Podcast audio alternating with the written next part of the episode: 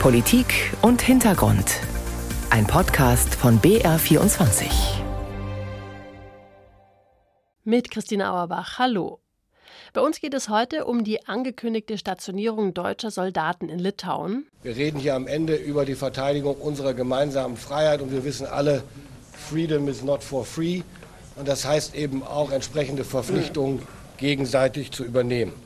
Und wir werden einen wichtigen Teil russischer Außenpolitik anschauen, der sich erst einmal so gar nicht nach Russland anhört. Das ist mein Haus, verschwinde, sagt ein afrikanisch aussehender Mann. Aber die französische Ratte frisst immer weiter, wird groß und fett und lässt sich nicht vertreiben, bis der Mann Wagner um Hilfe bittet. Ein Ausschnitt war das aus einem Propagandavideo der russischen Söldnertruppe Wagner in Afrika. Mehr dazu gleich. Am Anfang schauen wir ins Europaparlament. Es ist eigentlich die ganz normale Arbeit eines Parlaments. In Ausschüssen beraten Fachpolitiker und sprechen sich dann für oder gegen Gesetze aus. Was diese Woche aber im Umweltausschuss des Europaparlaments passiert ist, war ziemlich außergewöhnlich. Der Chef der christdemokratischen EVP-Fraktion, Manfred Weber, hat angeordnet, ein Gesetz dort total zu blockieren. Noch dazu ein Gesetz, das eigentlich eine Parteifreundin von ihm, die Kommissionspräsidentin Ursula von der Leyen, auf den Weg gebracht hat. Es geht um das Gesetz zur Wiederherstellung geschädigter Naturflächen. Einige nennen es auch schlicht Naturschutzgesetz. Ein Gesetz, das Teil des sogenannten Green Deals der Kommissionspräsidentin ist. Also ein Teil von verschiedensten Vorschlägen und Maßnahmen, die Europa klimafreundlicher machen sollen und besser vorbereitet auf die Herausforderungen des Klimawandels. Warum die EVP dieses Gesetz blockieren will und die weiteren Hintergründe, dazu erst einmal Astrid Korall. Die Abstimmung im Umweltausschuss fiel denkbar knapp aus. 44 Abgeordnete stimmten für das sogenannte Gesetz zur Wiederherstellung der Natur, 44 dagegen. Und weil Stimmengleichheit als Ablehnung gilt, ist der Vorschlag der EU-Kommission erstmal durchgefallen. Die Brüsseler Behörde will, dass bis 2030 mindestens 20 Prozent der Land- und Meeresflächen in der EU in ihren ursprünglichen Zustand versetzt werden. Etwa indem Moore wieder vernässt, Wälder aufgeforstet und Städte grüner werden. Vor allem Abgeordnete der Europäischen Volkspartei laufen Sturm gegen das geplante Gesetz. Aus ihrer Sicht wird damit unter anderem die Ernährungssicherheit gefährdet. Auf der anderen Seite unterstützen Sozialdemokraten und Grüne im Europaparlament den Plan. Sie kritisieren das Verhalten der Christdemokraten scharf und sehen darin einen Angriff auf das große Klimaschutzpaket der EU, den Green Deal. Ganz vom Tisch ist der Vorschlag der EU-Kommission aber nicht. Voraussichtlich im Juli wird das gesamte Europaparlament darüber abstimmen. Im Juli geht es also weiter. Helga Schmidt findet, die EVP-Fraktion schadet mit dieser Blockade nicht nur der Umwelt, sondern sie schadet vor allem denen, die sie vorgibt schützen zu wollen, den Landwirten. Man kann das gar nicht genug betonen. Rund 3300 Wissenschaftler aus 26 Mitgliedstaaten der EU hatten sich zusammengetan. Professoren und Dozenten, darunter die Elite von Europas Naturwissenschaftlern. Sie alle haben in einem beispiellosen öffentlichen Aufruf an die Europaabgeordneten appelliert, das Naturschutzgesetz nicht weiter zu blockieren dafür zu sorgen, dass das Artensterben aufhört, dass Naturschutzgebiete in Europa endlich wirklich respektiert werden und dass Wälder, Moore und Feuchtwiesen geschützt werden als wertvolle CO2-Speicher gegen die Klimakrise. Trotzdem hat sich die größte Fraktion im Parlament gegen den Rat der Wissenschaftler gestellt, die Europäische Volkspartei, in der die deutschen CDU und CSU-Abgeordneten die ganz große Mehrheit stellen. Sie hat das Gesetz abgelehnt. Der Grund, die Christdemokraten fürchten, dass der Naturschutz der Landwirtschaft schadet. Umweltschutz gegen die Interessen der Landwirtschaft auszuspielen, das ist eine beliebte Wahlkampftaktik von Europas Christdemokraten. Auch jetzt wieder. Im Herbst wird in Polen und auch in Bayern gewählt und da scheint man punkten zu wollen mit alten Wahlkampfschlagern. Dass Brüssel zu viele und falsche Regeln vorschreibt, dass die Ernährungssicherheit auf dem Spiel steht und dass Naturschutz schön und gut ist, aber nicht, wenn es gegen die Interessen der Landwirtschaft geht. Was die Christdemokraten beharrlich verschweigen, ist, dass Europas Bauern längst Opfer von zu wenig Naturschutz geworden sind. In Südspanien zum Beispiel sind die Böden gerade steinhart. Mehr als 40 Grad in dieser Woche machen normalen Ackerbau ganz unmöglich. In Frankreich muss das Wasser rationiert werden und Deutschlands Bauern sehen auf ihren Feldern kaum noch Rebhühner oder Feldlerchen oder Kiebitze. Ihre Brut ist verhungert, weil der Einsatz von Pestiziden die Zahl der Insekten dezimiert hat. Solche Schreckensmeldungen lassen sich fortsetzen. Die Wissenschaftler haben sie alle aufgeschrieben, aber die Christdemokraten stellen sich trotzdem gegen die Naturschutzgesetze der Brüsseler Kommission. Für die Landwirte geht es tatsächlich ums Überleben. Sie brauchen neue Regeln für den Schutz der Böden, für gesunde Wälder und Wiesen mit Insekten. Das ist ihre Existenzgrundlage. Kein Grund also für die Christdemokraten, die Interessen der Bauern ständig und immer wieder gegen eine verantwortungsbewusste ökologische Politik auszuspielen. Ein Kommentar war das von Helga Schmidt. Seit dem Aufstand der Wagner-Truppen letztes Wochenende in Russland sind Truppenchef Prigozhin und seine Männer viel diskutiert und analysiert worden. Immer mehr in den Fokus rücken dabei nicht nur die Wagner-Söldner, die in der Ukraine kämpfen und die gen Moskau marschiert sind, sondern auch diejenigen Söldner, die schon seit Jahren zum Beispiel in Afrika im Einsatz sind. Denn die Privatarmee Wagner, die war und ist ein wichtiger Teil der russischen Außenpolitik, auch fernab vom Krieg in der Ukraine. In der Zentralafrikanischen Republik und in Mali halten sich die Regierungen zum Beispiel mit Unterstützung der Wagner-Gruppe an der Macht. Ein Deal, der den Regierungen Macht sichert, Russland Einfluss und der Bevölkerung meist nichts bringt. Navina Kotor über den Einsatz der Wagner-Söldner in Afrika. Propaganda la Wagner. Eine Ratte namens Emmanuel dringt in ein Haus ein und macht sich über die Lebensmittel her. Die Ratte trägt ein Hemd mit einer französischen Flagge. Das ist mein Haus, verschwinde, sagt ein afrikanisch aussehender Mann. Aber die französische Ratte frisst immer weiter, wird groß und fett und lässt sich nicht vertreiben, bis der Mann Wagner um Hilfe bittet. Ein Wagner-Söldner schlägt auf die Ratte ein und tötet sie. Erst danach kehrt wieder Frieden ein. In dem kurzen Comicfilm wird ganz gezielt gegen Frankreichs Präsenz in West- und Zentralafrika Stimmung gemacht. Wagner inszeniert sich als Freund und Helfer. Der französische Präsident Emmanuel Macron hingegen wird als gierige und verlogene Ratte dargestellt, die den Kolonialismus verleugnet. Es ist nur ein Beispiel für die Propaganda, die von Wagner-nahen Social-Media-Konten verbreitet wird. Seit 2017 ist Wagner in der Zentralafrikanischen Republik präsent, seit 2021 auch in Mali. In beiden Ländern unterstützt Russland mit der Hilfe von Wagner die Zentralregierung gegen Rebellen. Und diese Auslandseinsätze der Söldner sollen auch nach dem abgebrochenen Aufstand in Russland fortgeführt werden, so der russische Außenminister Sergei Lavrov im Staatsfernsehen. Die Zentralafrikanische Republik und Mali haben eine Kooperation mit Wagner, aber wir haben natürlich auch offizielle Kontakte zu den dortigen Regierungen. Auf deren Bitte hin sind einige hundert russische Soldaten in der Zentralafrikanischen Republik als Ausbilder tätig. Diese Arbeit wird natürlich fortgesetzt.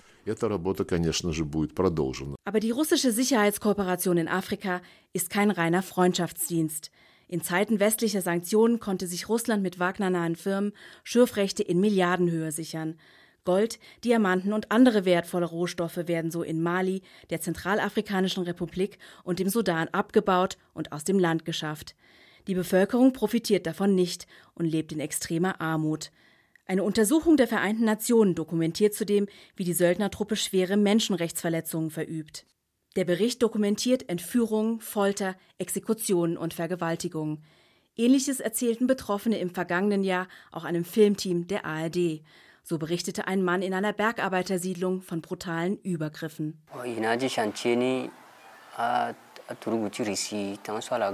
Als die Soldaten der Wagner-Gruppe ankamen, begannen sie mit Plünderungen und Tötungen. Wir haben Angst gehabt.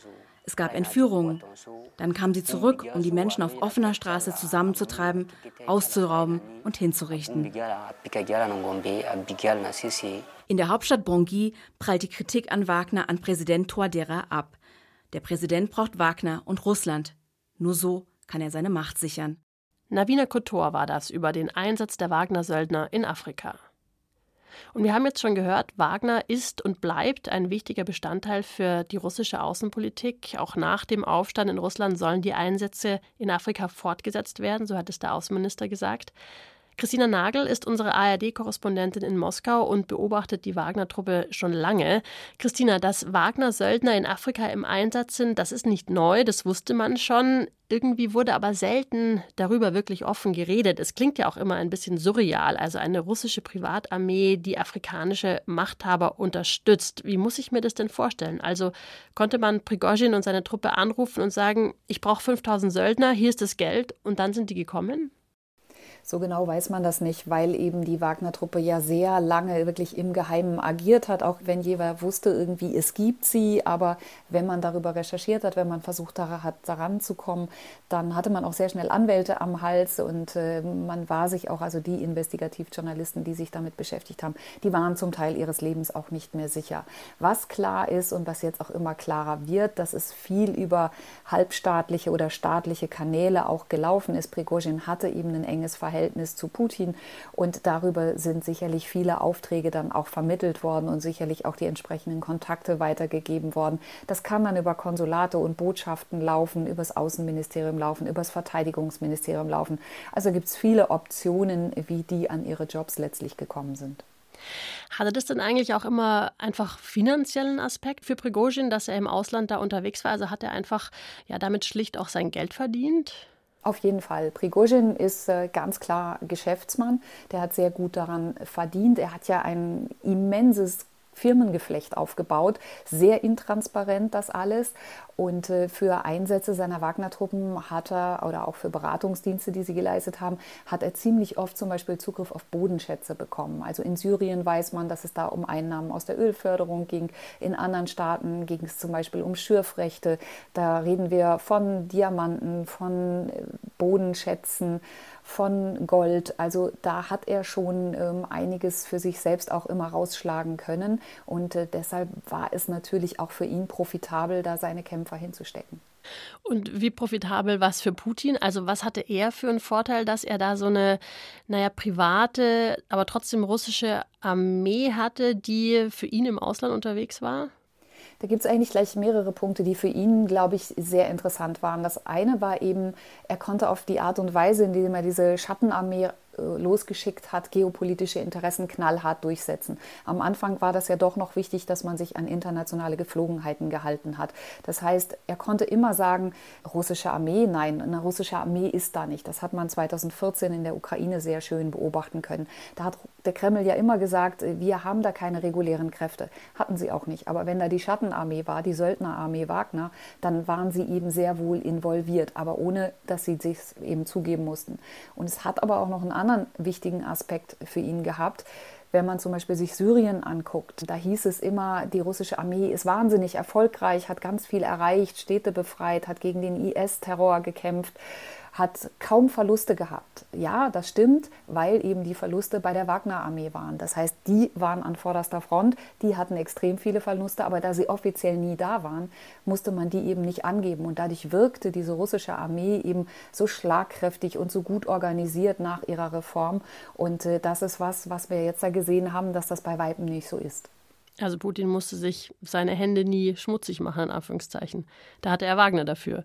Da hatte er Wagner dafür und konnte da eben auch immer ähm, ja, seine geopolitischen Interessen bzw. die Russlands sehr gut umsetzen und durchsetzen und gleichzeitig natürlich unter dem Radar auch seinen Einfluss, und das gilt gerade für Afrika, seinen Einfluss da stärken, weil da sind natürlich immer auch noch andere Kräfte, die da wirken. Die Chinesen haben da große Interessen, die Europäer versuchen immer was zu machen. Und er hat sich ähm, in bestimmten Bereichen, in bestimmten Staaten, und das sind nicht wenige, über die Wagner-Armee eben Macht und Einfluss und Zugang eben zu den Diktatoren und Präsidenten und Staatslenkern da geholt. Was ist deine Prognose? Wird Putin den Einfluss auf die Länder jetzt auch ohne Wagner-Truppe halten können? Die Frage ist ja, muss er es ohne Wagner-Truppen machen? Kriegt er sie nicht anders irgendwo hin? Dass man versucht, das auf jeden Fall aufrechtzuerhalten, davon bin ich ähm, überzeugt, weil er sucht gerade sehr den Kontakt zu afrikanischen Präsidenten und Staatsführern.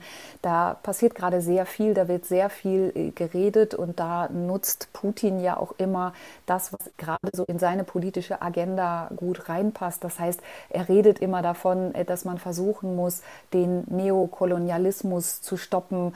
Der versucht ja Allianzen aufzubauen jenseits des kollektiven Westens, wie es ja in Moskau immer sehr despektierlich heißt, also gegenüber den Westmächten da Einfluss zu bekommen. Und das wird er nicht so ohne weiteres aufgeben. Das heißt, er wird auf jeden Fall versuchen, da weiter mit Sicherheitskräften, mit Militär drin zu sein. Ob die dann Wagner heißen oder wie es einer aus dem Umfeld des Präsidenten Zentralafrikanischen Republik gesagt hat, Beethoven oder Mozart, spielt für die meistens auch keine Rolle. Hauptsache, sie haben weiterhin ihre Interessen und können weiter an der Macht bleiben. Und das ist sicherlich etwas, womit Putin auch weiter arbeiten wird. Vielen Dank, Christina Nagel, unsere ARD-Korrespondentin für Russland. Was der Aufstand der Wagner-Söldner für Putin bedeutet, darüber wird gerade im Ausland heftig spekuliert. Ist er geschwächt? Hat der Aufstand gezeigt, dass im Machtapparat vieles einfach wirklich nicht mehr funktioniert? Oder kann Putin am Ende die Geschehnisse mit viel Propaganda so umerzählen, dass die Leute ihm wieder mehr zutrauen, alles im Griff zu haben? Und vor allem, was bedeutet das alles für den Krieg in der Ukraine? Mein Kollege Ralf Borchardt ist Korrespondent in den USA und hat den amerikanischen Blick auf den Aufstand analysiert. Wie geschwächt ist Wladimir Putin? US-Präsident Joe Biden hat auf die Frage zunächst mit einem Versprecher geantwortet. Schwer zu sagen, aber er verliert eindeutig den Krieg im Irak, so Biden, der natürlich den Krieg in der Ukraine meinte. Beim Einsteigen in den Regierungshubschrauber vor dem Weißen Haus fügte Biden hinzu, Putin verliere den Krieg zu Hause. John Huntsman, in der Amtszeit von Donald Trump US-Botschafter in Moskau, meint, Putin sei geschwächt wie noch nie. Putins uncontested leadership is over. Putins unangefochtene Führungsrolle ist Vergangenheit, so Hansmann im Fernsehsender CNN. In 23 Jahren an der Macht war er immer unbestritten der, der gesagt hat, wo es lang geht, der alles entschieden hat. Das geht dem Ende entgegen. George Barris ist sich mit dem Ende nicht so sicher. Barris ist Russland-Experte am Institut für Kriegsstudien in Washington, das täglich die Lage im Ukraine-Krieg analysiert. I think Putin will be able to survive. Ich denke, Putin wird das überleben, so Paris. Er wird den Krieg weiterführen. Gleichzeitig gilt, es ist sein schwächster Moment in jüngster Zeit. Putin ist sehr mit der Stabilität seines Regimes beschäftigt. Und das ist gut für die Ukraine. Umso mehr Ressourcen, Kraft und Zeit Putin und sein innerer Zirkel für die eigene Stabilität aufbringen müssen, umso weniger können sie sich mit der Frage beschäftigen, wie sie die ukrainische Gegenoffensive zurückschlagen. Mit Blick auf den belarussischen Präsidenten Alexander Lukaschenko betont Barras, dieser habe von seiner Vermittlung zwischen Putin und Prigozhin klar profitiert. Lukaschenko hat demonstriert, dass er dieses Ass im Ärmel hat, dass er ein starker und unabhängiger Akteur in der russischen Politik bis hinein in Putins innersten Zirkel sein kann. Putin will Belarus kontrollieren, aber Lukaschenko will die eigene Souveränität erhalten und Belarus selbst kontrollieren. Wenn Putin derart geschwächt ist, werden mit Blick auf den Ukraine-Krieg so baldige Friedensverhandlungen wahrscheinlicher? Nein, sagt George Barris. I think um, we're not going to see any real negotiations within the next ich denke, wir werden in den nächsten zwei Jahren keine wirklichen Verhandlungen haben. Die Kriegsparteien sind zu weit voneinander entfernt. Es gibt keine gemeinsame Basis für Gespräche. Sie werden es weiter auskämpfen müssen, weil ihre benannten Ziele zu weit auseinander liegen. Und wer gewinnt den Krieg am Ende? Nach unserer Einschätzung können die Ukrainer konventionell militärisch gewinnen, wenn wir sie unterstützen. Und ich definiere Gewinnen so, dass die russischen Truppen vom gesamten Territorium vertrieben werden können, einschließlich der Ostukraine, des Donbass und der Krim. Wenn, betont Barras noch einmal, wenn der Westen die Ukraine weiter entschieden unterstützt. Wie lange? Noch viele Jahre, lautet seine Antwort. Over the course of many years. Also kein schnelles Ende des Krieges in Sicht, aber die Ukraine könnte langfristig gewinnen. Das glaubt zumindest der Kriegsanalyst George Barris aus den USA. Der Krieg in der Ukraine hat auch bei uns einiges verändert. Fast kein Tag vergeht, an dem wir nichts von der Bundeswehr oder der NATO hören. Neueste Meldung: Verteidigungsminister Boris Pistorius hat sein Vorhaben vorgestellt, deutsche Soldaten dauerhaft in Litauen zu stationieren. Eine historische Idee, findet Kilian Neuwert, bei der politisch und militärisch aber noch viele Fragen offen sind. Deutschland, der ehemalige Frontstaat des Kalten Krieges. Ein Land, das nun seinen NATO-Partnern so beistehen müsse, wie die es wohl einst hierzulande getan hätten. Auf diese und ähnliche Weise äußerte sich Verteidigungsminister Boris Pistorius in den letzten Monaten immer wieder. Folgt man dieser Logik, so ist die angedachte dauerhafte Stationierung deutscher Soldatinnen und Soldaten in Litauen ebenso konsequent wie richtig. Warum? Weil sich die Sicherheitslage in Europa tatsächlich geändert hat, weil wir uns die Welt nicht malen können, weil Russland aggressiv droht, und zwar nicht nur der Ukraine, und weil die Situation so volatil ist, dass kaum jemand vorhersagen mag, was als nächstes passiert. Da ist es naheliegend, Truppen dauerhaft in einem leicht zu überrennenden Land wie Litauen zu stationieren. Eine abschreckende Wirkung kann so wohl viel eher erzielt werden als durch Soldaten in Bereitschaft hunderte Kilometer entfernt. Allerdings gibt es trotz der Richtigkeit des deutschen Angebotes einiges zu bedenken, politisch wie militärisch. Politisch sind die alten Übereinkünfte mit Russland sicher hinfällig. Doch in Zeiten neuer Konfrontationen ist es wichtig, dass Kanäle für den Dialog offen bleiben, um eine Eskalation zu verhindern. Abschreckung kann da die Basis für Gespräche auf Augenhöhe sein, doch dieses Spiel, das man bis zum Ende des Kalten Krieges spielte, es ist ein riskantes. Das müssen wir uns vor Augen führen, denn mehr als einmal hätte es nicht viel gebraucht und es wäre damals zu einem heißen Krieg gekommen. Militärisch ist die Absichtserklärung historisch zumindest für die deutsche Bundeswehr, die offenbar in weiten Teilen davon überrascht wurde. Eine Auslandsstationierung in dieser Form gab es nie. Zwar sind noch Hintertüren offen, weil die Litauer die Infrastruktur bauen und der NATO-Oberbefehlshaber zustimmen muss, diese dürften aber eher theoretischer Natur sein, was heißt, dass damit zu rechnen ist, dass deutsche Soldaten in wenigen Jahren wirklich dauerhaft an der östlichen NATO-Grenze stationiert werden könnten. Die Vorbereitungen darauf muss die Bundeswehr nun in einer der größten Umbruchsphasen ihrer Geschichte bewältigen. Der Begriff Auftragstsunami ist da manchmal aus dem Heer zu hören, angesichts der aktuellen Neugliederung, der Beendigung des Einsatzes in Mali sowie des deutlichen Engagements im NATO- wie auch im EU-Rahmen. Und weil die Armee schwer trägt an den Lasten der Reformen der letzten Jahrzehnte, täte die Bundesregierung gut daran, sie während all dem nicht im Regen stehen zu lassen und ihr mehr aufzubürden, als sie leisten kann. Die Haushaltsberatungen machen in diesem Zusammenhang wenig Hoffnung. Die Truppe fordert zu Recht Material und Munition. Wird sie nun aber mit weiteren Aufträgen überfordert, ohne die großen Versprechungen einzulösen, verliert die Politik auch an Glaubwürdigkeit. Und das ist ein hohes Gut. Eines, das es braucht, wenn man Männer und Frauen für vielleicht mehrere Jahre in Litauen stationieren will. Eines, das sich der Verteidigungsminister nicht verspielen sollte, weder bei der Truppe noch, in letzter Konsequenz gedacht, bei den Partnern im Bündnis. Ein Kommentar war das von Kilian Neuwert. Und damit sind wir am Ende von Politik und Hintergrund. Abonnieren Sie uns gerne, am besten in der ARD Audiothek als Podcast. Und da empfehle ich Ihnen auch gleich noch unseren Podcast Dossier Politik. Da geht es in der letzten Folge um das Heizungsgesetz und die Frage, ob Klimapolitik überhaupt noch möglich ist. Wer da in der aktuellen Debatte gut informiert mitreden will, für den ist das Dossier Politik genau das Richtige. Am Mikrofon verabschiedet sich für heute Christine Auerbach.